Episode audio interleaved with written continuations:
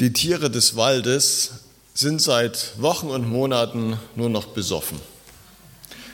Alle liegen irgendwo rum, keiner macht irgendwas. Und in so einem halbnüchternen Moment sagt der Fuchs, also so geht das nicht weiter. Hier müssen wir doch was ändern. Und er beruft die Waldversammlung ein, er ist der Sheriff und er sagt, also liebe Waldbewohner, äh, liebe Mitbürger, wir sind doch Vorbilder, wir können doch so nicht weitermachen. Lasst uns ab morgen keinen Alkohol mehr trinken. Alle sind einverstanden. Und tatsächlich, am nächsten Morgen geht der Fuchs durch den Wald und sieht, die Bären trotten wieder durch den Wald, die Vögel singen und fliegen und die Eichhörnchen sammeln Nüsse. Alles scheint in bester Ordnung, aber da kommt er am äh, Bau des Hasen vorbei und vor dem Bau hängt der Hase völlig in den Seilen, sturzbetrunken. Sagt, lieber Hase, wir Waldbewohner hatten doch beschlossen, wir trinken kein Alkohol mehr. Also ab morgen, okay? Okay. Am nächsten Tag geht der Fuchs wieder seine Runde und sieht, die Bären trotten durch den Wald, die Vögel singen und fliegen durch die Luft und die Eichhörnchen sammeln ihre Nüsse. Er kommt wieder zum Bau des Hasen, der liegt wieder völlig breit in der Sonne und kriegt nichts auf die Reihe. Mensch, Hase, so geht das doch nicht. Wir, wir Waldbewohner wollten kein Alkohol mehr trinken. Okay, also ab morgen. Sonst gibt es eine richtige saftige Strafe. Mhm. Am nächsten Tag dreht der Fuchs wieder seine Runde. Alles scheint in bester Ordnung. Die Bären trotten durch den Wald, die Vögel singen und fliegen und die Eichhörnchen sammeln ihre Nüsse. Da kommt er zum Bau des Hasen, kein Hase da. Der Fuchs denkt, na nu, was ist denn jetzt kaputt? Und da sieht er am nahen Teich, da guckt so ein Strohhalm, so ein Schilfrohr raus, was so immer so in Kreise schwimmt und achten. Er zieht an dem Strohhalm und da dran hängt der Hase, völlig besoffen sagt, Hase, das geht so nicht. Wir Waldbewohner hatten doch beschlossen, was ihr Waldbewohner sagt, ist uns Fische scheißegal. Es gibt immer einen Weg, sich so Ermahnungen vom Leib zu halten. Das geht mich nichts an. Ich mache mein Ding. Ja, mit Ermahnung ist das ja so eine Sache, die hört man auch nicht so gern. Oder wer von euch hört gerne Ermahnung, wird gern zurechtgewiesen? so wie du das machst, geht nicht weiter, du musst mal umdenken. Naja, eigentlich keiner. Wir haben heute einen Briefabschnitt vor uns und ihr habt den bekommen am, am Eingang. Hat jeder so einen Zettel? Ja, genau. Äh, ein Briefabschnitt von unserem lieben Bruder Paulus und seinem Team, Silvanus und Timotheus. Die haben also diesen Brief an die Thessalonicher gemeinsam geschrieben. Es ist der erste Brief, der von Paulus uns überliefert ist. Und der Abschnitt geht damit los, wir ermahnen euch aber, ja, wir ermahnen euch, so geht's los. Wem das Wort ermahnen nicht so gefällt, der darf aus dem Griechischen auch übersetzen, wir ersuchen euch, wir bitten euch, wir ermuntern euch dazu. Und in manchen modernen Bibelübersetzungen steht das auch so, wir bitten euch. Ja, das klingt dann schon etwas einladender. Und tatsächlich mache ich heute mit euch mal ein bisschen Bibelarbeit. Das ist der, einer der Bibeltexte für diesen heutigen Sonntag vorgeschlagen und äh, wir gehen das einfach mal so Schritt für Schritt durch. Wir ermahnen euch aber, weist die Nachlässigen zurecht, tröstet die Kleinmütigen, Tragt die Schwachen, seid geduldig mit jedermann. Seht zu, dass keiner dem anderen Böses mit Bösem vergelte, sondern jagt alle Zeit dem Guten nach, füreinander und für jedermann. Seid alle Zeit fröhlich. Betet ohne Unterlass. Seid dankbar in allen Dingen, denn das ist der Wille Gottes in Christus Jesus für euch. Den Geist löscht nicht aus. Prophetische Rede verachtet nicht. Prüft aber alles und das Gute behaltet. Meidet das Böse in jeder Gestalt. Er aber, der Gott des Friedens, heilige euch durch und durch und bewahre euren Geist samt Seele und Leib unversehrt, untadelig für das Kommen unseres Herrn Jesus Christus. Treu ist er, der euch ruft, er wird's auch tun. Ganz schön viel, oder? Vor zwei Wochen habe ich nur über einen Vers gepredigt, heute sind es gleich mal zehn. Aber nicht alles ist immer für jeden gedacht. und für jeden gleich wichtig. Frage dich jetzt einfach, Herr, was willst du mir sagen? Welches Wort ist für mich? Und dann wird das ankommen, was nötig ist.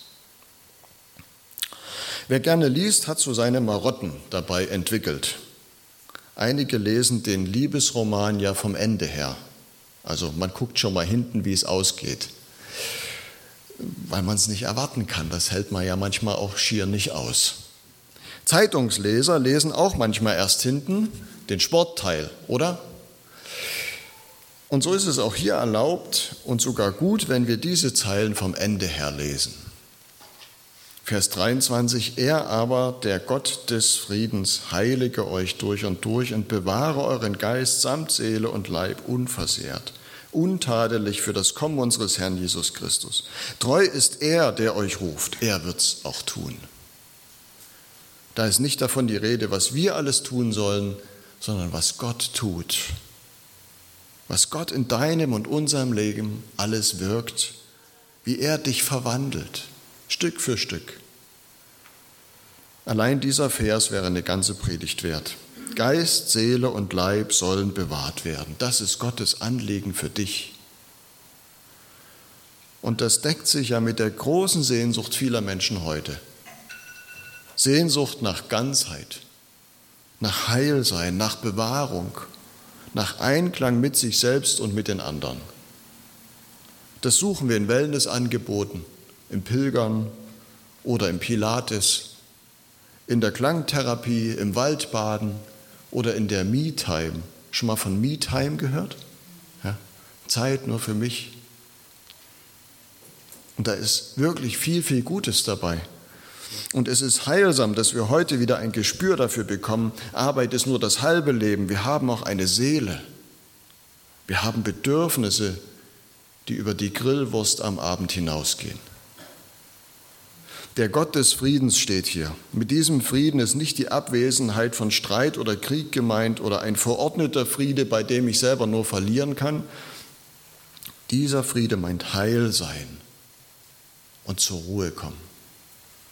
Gott will seinen Shalom, seinen Frieden durch dein Leben wehen lassen. Durchheiligen nennt Paulus das. Dein ganzes Wesen betreffend, eben Leib, Seele, Geist. Dazu ruft er dich, dazu lädt er dich ein, ganz freiwillig, nicht gezwungen, nicht verordnet. Und wo ein Mensch schließlich dazu Ja sagt, da gilt, er wird's auch tun. Er kümmert sich drum. Wie jetzt dieser Einklang mit sich und den anderen, wie dieser Friede praktisch aussieht, darum geht es in unserem Abschnitt.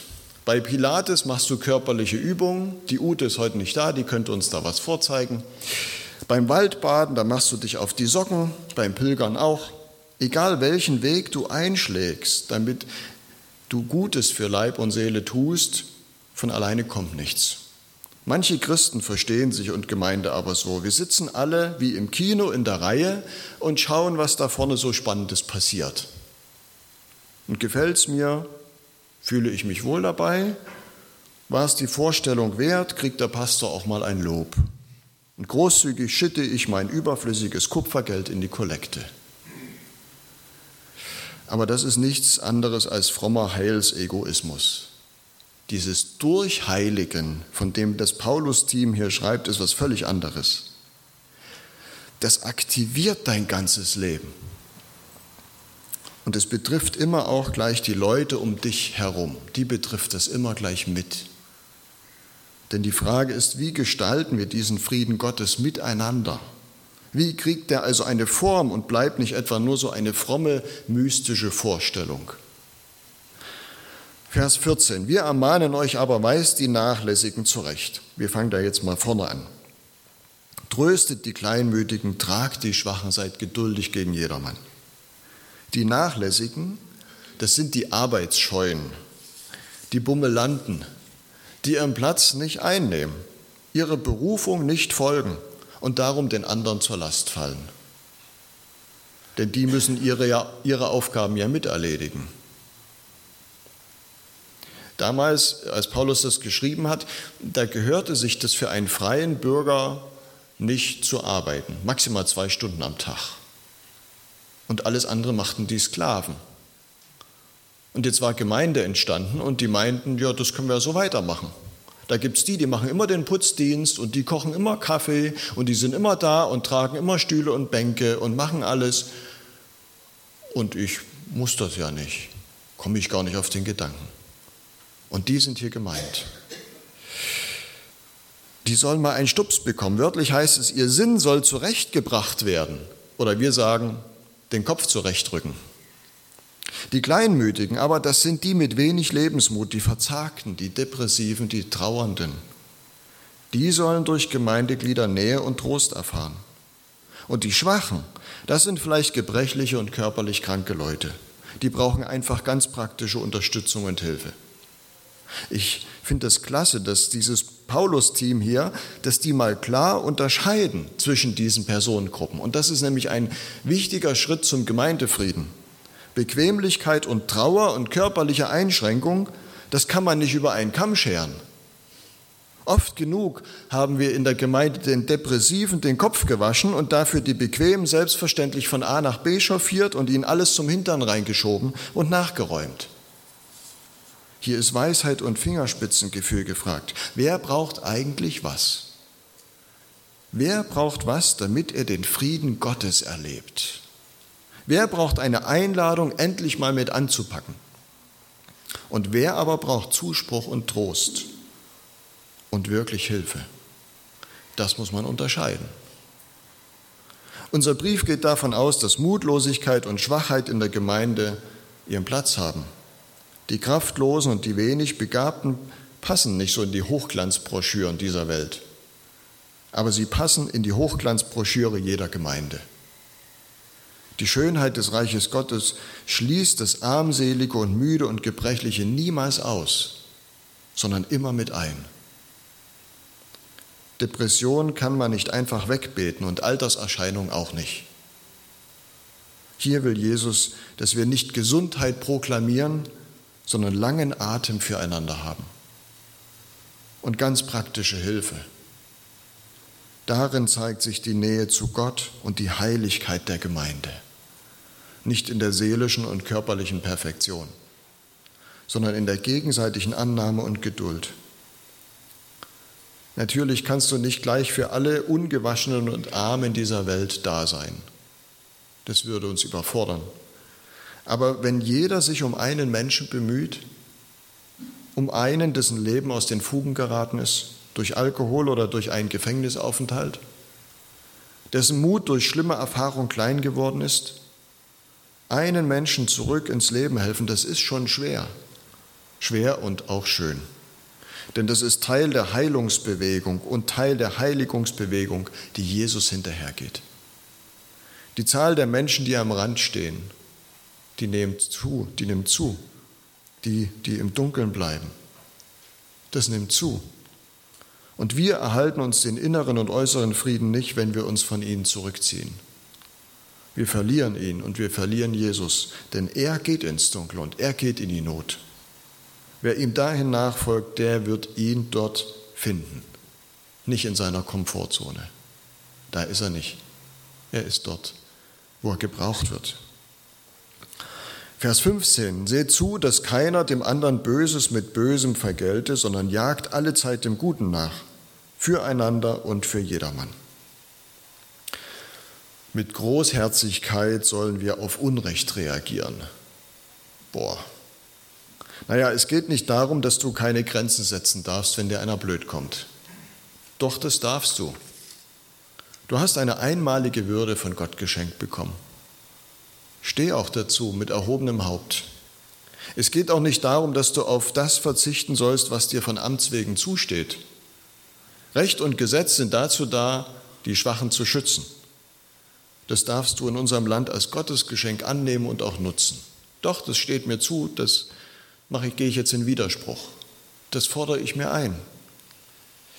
Aber allzu oft lassen wir uns hinreißen, wenn wir ungerecht behandelt werden oder uns ungerecht behandelt fühlen, zu unbedachten Äußerungen. Das geht in der Familie und in der Nachbarschaft los. Der Jäger und Sammler steckt ja tief in uns. Wie gerne sammelt mancher, was der Partner da mal Dummes gesagt hat. oder wieder nicht gemacht hat. Manche, die ziehen so regelrecht eine imaginäre Mülltonne hinter sich her. Und da kommt alles rein, was der andere gemacht hat. Das vergesse ich nicht, ja? Und bei Gelegenheit kippe ich ihm den ganzen Mist vor die Füße. Das Dumme ist nur, er hat auch so eine Mülltonne und er kippt dann meinen Mist mit dazu. Und jetzt böses Wort für böses Wort, Vorwurf für Vorwort, äh, Vorwurf, Verweigerung für Verweigerung, da wird nichts Gutes draus. Und da kann ich jetzt noch so viel Waldbaden und Klangschalentherapie machen. Es stinkt weiter zum Himmel. Jagt dem Guten nach und sammelt das auf. Das ist der notwendige Rat für heute. Das Paulus-Team weiß selber, das kriegst du nur hin, wenn du selber mit dir im Frieden bist.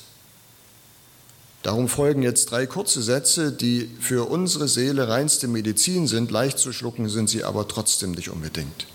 Seid alle Zeit fröhlich, Vers 16. Betet ohne Unterlass. Seid dankbar in allen Dingen. Und das ist kein Coaching-Tipp, sondern das ist der Wille Gottes in Christus für euch. Wenn du also dich fragst, was ist der Wille Gottes für mein Leben, sei dankbar.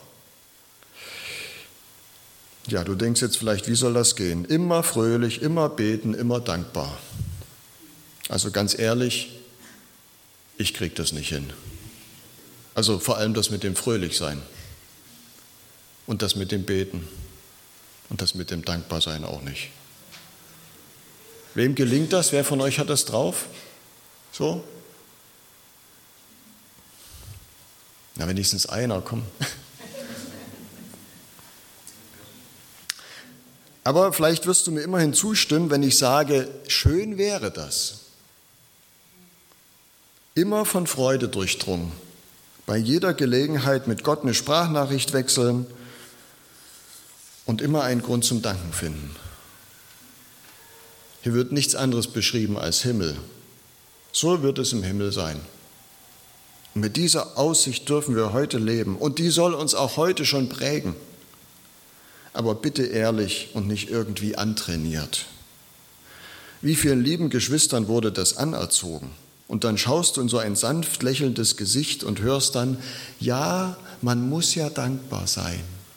Ich kann nicht klagen. Ja, schade. Denn tief innen drin weint es leise. Denen es so geht, möchte ich zurufen, dann kotz dich doch mal aus. Schrei deine Not und klage Gott entgegen. In mehr als 70 Prozent aller Psalmen, die wir haben, hat die Klage ihren Platz. Mit zum Teil harten Anschuldigungen Gott gegenüber. Die Israeliten des Alten Testaments, sie konnten so richtig heulen und klagen und schreien. Und darum konnten sie auch ausgelassen feiern und sich freuen. Beides hat seinen Platz, muss seinen Platz haben. Aber eins wird hier ganz klar zurechtgerückt. Die Freude ist die eigentliche Ausdrucksform des Glaubens und der Heiligung. Nicht etwa der heilige Ernst oder gar die Langeweile. Kann man Freude befehlen? Freut euch! So, ja, ja, so, ne? Äh, nein, also Freude ist immer das spontane Ergebnis einer guten Nachricht. So wie das Lachen das spontane Ergebnis eines guten Witzes ist. Also der Witz war nicht gut, wenn du am Ende sagst, und jetzt freut euch. So. Das kommt automatisch. Und der beste und schönste Witz der Weltgeschichte ist, das Leben zeigt dem Tod die lange Nase. Gottes Freundlichkeit gilt dir auf ewig. Und da kann auch der Tod nichts dran machen. Denn du bist Gott eine Freude. Ob du es glaubst oder nicht. Du bist ihm so kostbar, dass er dich unter allen Umständen gewinnen will. Und wie ernst ihm das ist, das hat er ein für alle Mal gezeigt, am Kreuz und im leeren Grab. Ja, da sehen wir das Elend und den Schmerz und die Brutalität einer kaputten und gottfeindlichen Welt, aber zugleich auch die unendliche Zuwendungslust und Leidenschaft Gottes, die dich nicht lässt die der Tod nicht aufhält und die dich in die Ewigkeit hineinliebt. Und darüber sollte man sich nicht freuen.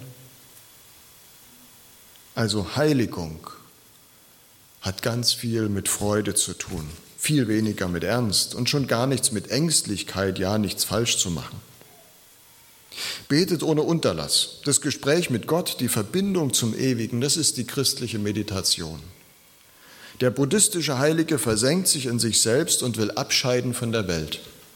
Der christliche Heilige senkt sich in Gott ein, um sich dann mit Haut und Haaren der Welt zuzuwenden. Hier im Gebet hat auch die Klage ihren Platz und die Bitte für mich und andere und der Dank.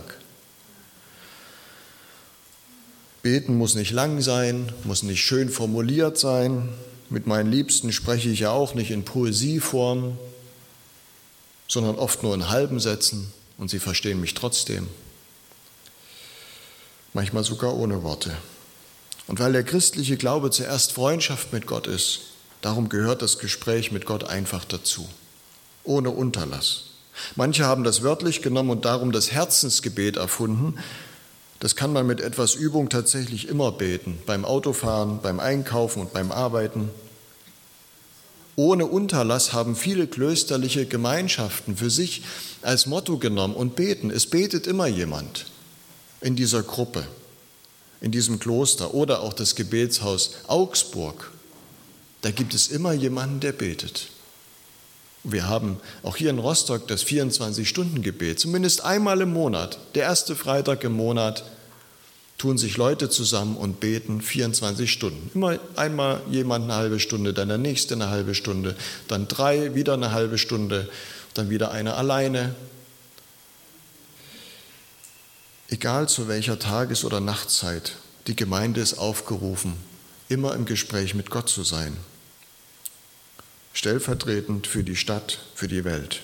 Ohne Unterlass meint aber nicht unbedingt ununterbrochen, sondern wörtlich heißt es hier, und das finde ich gut, bei jeder Gelegenheit. Betet bei jeder Gelegenheit. Lasst uns also wieder Gelegenheiten nutzen zum Beten und entdecken.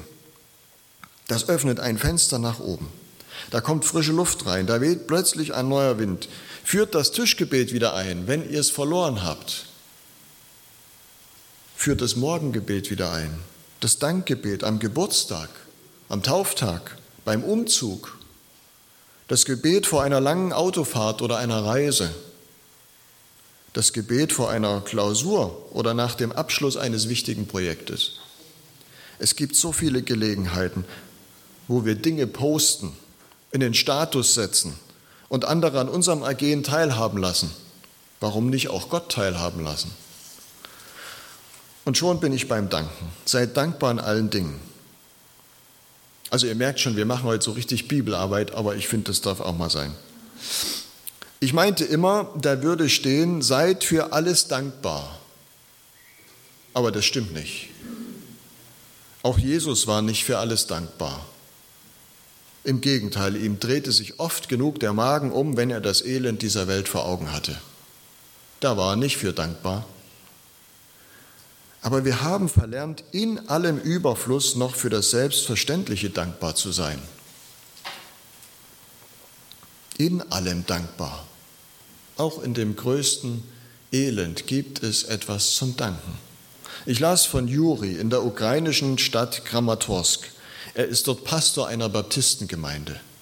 78 Gemeindeglieder hatte sie vor dem Krieg. Muss sich das vielleicht so vorstellen, so wie unsere Gemeinde, sogar ein bisschen größer. Vier sind geblieben. Auch seine Frau und seine Kinder sind nach Kanada ausgereist. Er hat sie alle zum Gehen ermutigt. Geht, bringt euch in Sicherheit. Und er hat alleine weitergemacht. Er versorgt Menschen in der Stadt mit Essen und Kleidung, besucht und hilft, wo er kann, alles ohne Mitarbeiter. Aber er sagt, ich bin ja Teil eines Teams. Vater, Sohn und Heiliger Geist und dann noch der kleine Juri ich fühle mich nicht allein. Inzwischen sind durch diesen treuen Dienst viele Menschen Christen geworden.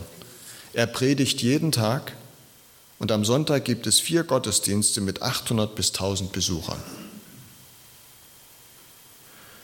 Dieser unbekannte Diener Jesu mitten im Krieg hat sich nicht von der Not und vom Hass kaputt machen lassen. Dankbar für das wenige, was er hatte, machte er weiter, ohne zu wissen, was dabei herauskommt. Und das hat Gott gesegnet. Seid dankbar in allen Dingen bedeutet, ich nehme meine Lebenssituation ganz bewusst aus Gottes Hand. Ich schiele nicht neidisch auf das Leben der anderen. Und wir wissen es aus eigener Erfahrung oder wenigstens aus eigener Beobachtung, dankbare Menschen sind zufriedener. Und Zufriedenheit ist ja wichtig für unsere seelische Gesundheit. Dass wir bewahrt werden an Leib, Seele und Geist, darum geht es ja hier. Und nun noch die letzten Bitten des Paulus-Teams an uns. Den Geist löscht nicht aus, prophetische Rede verachtet nicht, prüft aber alles und das Gute, behaltet, meidet das Böse in jeder Gestalt. In der Gemeinde Jesu brennt Gottes Geist. Hier ist seine Leidenschaft zu Hause. Aber oft genug hat die Kirche dieses Feuer heruntergekühlt auf behagliche Zimmertemperatur. Es geht dabei gar nicht in erster Linie um Ekstase und Wunder oder um Lautstärke. Der Geist Gottes schenkt den Glauben. Das ist seine erste Leidenschaft. Und da sollen wir alles tun, damit der Glaube, das Vertrauen zu Gott bei Menschen entfacht wird und nicht etwa eingeht wegen unserer Gleichgültigkeit, Gedankenlosigkeit oder Lieblosigkeit dass Leute sagen, wenn das so ist mit dem Glauben, pff, das muss ich nicht haben.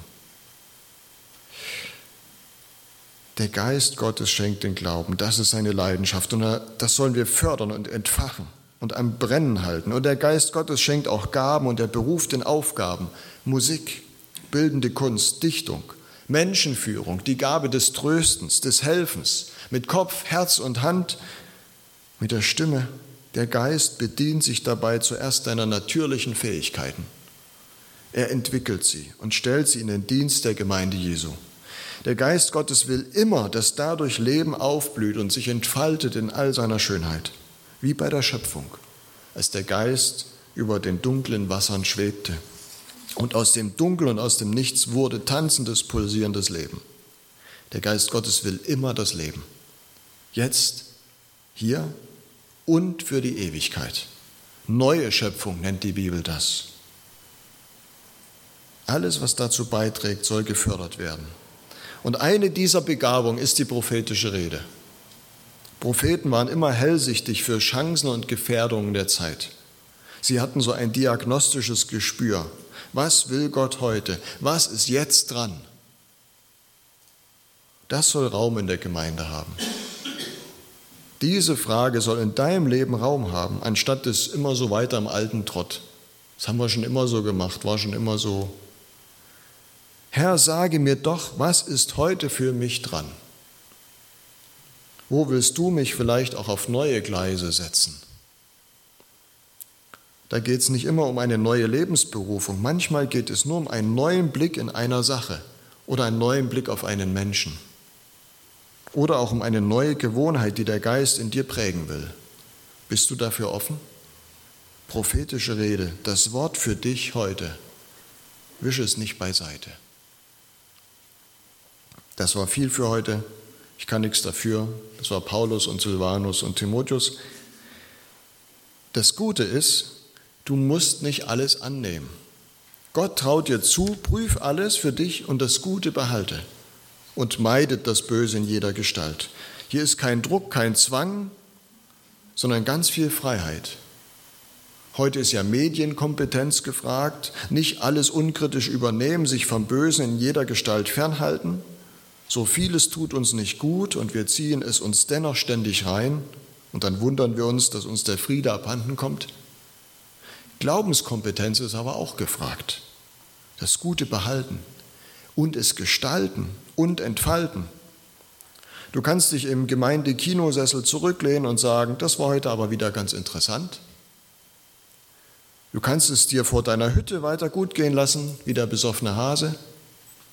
Oder aber du lässt dich auf den Gott des Friedens ein und auf sein Konzept von Leben. Da wird Leib, Seele und Geist ganzheitlich erfasst und verwandelt und neu auf die Beine gestellt. Waldbaden und Pilates darfst du aber trotzdem machen. Amen.